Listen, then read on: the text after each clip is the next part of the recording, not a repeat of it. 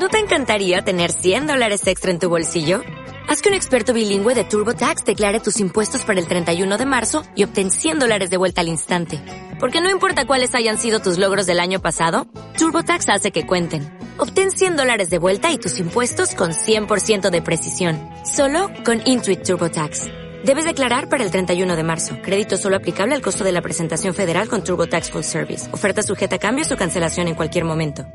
El Madrid regresa al feudo Nazari para disputar su primer partido fuera de casa. En principio, un duelo fácil para los blancos. No obstante, los pupilos de Ancelotti no dejaron buenas sensaciones en un partido agónico contra el Betis. En mente, la visita a Granada de la pasada campaña en la que Mourinho y Cristiano no pudieron con los rojiblancos. Este año sin Miquel Rico, ni Siqueira, aunque el gol de cabeza bien podría convertirlos a Sam El Granada ha comenzado la temporada enamorando a su afición el Madrid sembrando la duda. El Betis a punto estuvo de amargarle la noche a Ancelotti y el Granada podría hacer lo mismo si los blancos se despistan. Si todo va según lo previsto, Casillas podría volver a ser titular y se despejaría así una de las grandes incógnitas que rodean a los planes del técnico merengue. No hay duda sobre Isco, que tras una buena pretemporada se ganó definitivamente a la afición del Bernabéu, con el gol de cabeza en el minuto 86 que dio la victoria frente al Betis.